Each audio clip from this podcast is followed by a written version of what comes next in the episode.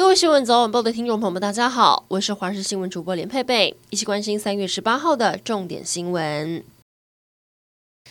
昨天深夜开始，雨突然下得好大，还好这波锋面来得快，也去得快。下午锋面远离，雨势趋缓，但随后东北季风增强，越晚越凉。今天晚上北部低温下探十六度，但影响也不久，明天温度就会回升。今天中部以北低温在十七到十九度，到了周末有机会来到二十度以上。周日各地都非常的温暖，但到了下周二又有锋面报道，北部东半部又将转凉。昨天本土没有新增确诊个案，累计一周已经有三天加零零确诊，哪时候才可以进一步解封呢？指挥官陈时中公布了四大评估指标。包含观察国内外疫情、疫苗的覆盖率以及自主应变能力。今天开始也将追踪第一批回台检疫的十加七民众自主健康管理期间快筛回报比例以及 PCR 采检结果是否对于社区造成影响。这个结果将在今天会出炉。另外，陈时中也透露，昨天三月十七号是疫情解封关键期，未来考虑特定区域可以松绑戴口罩的规定，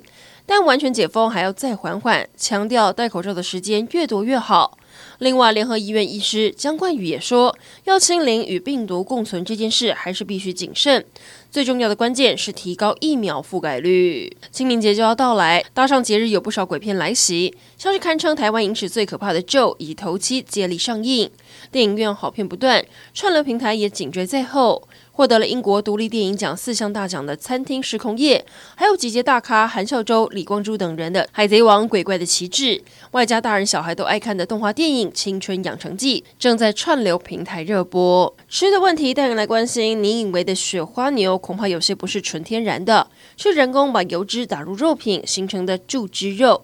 食药署公告，所有猪脂肉接下来都要明确标示，否则最高可以开罚四百万。新制将在七月一号上路。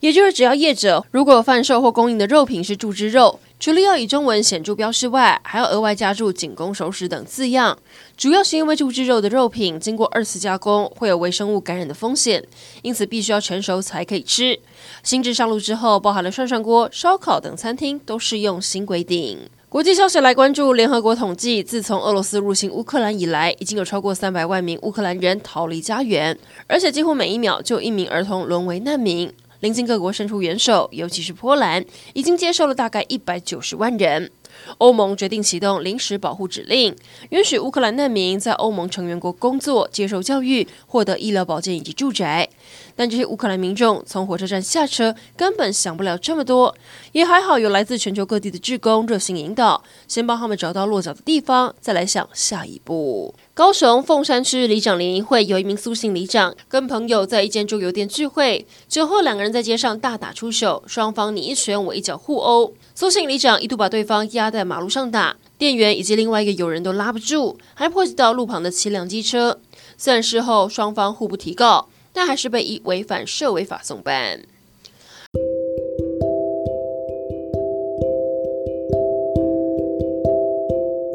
以上整点新闻，感谢您的收听，我们再会。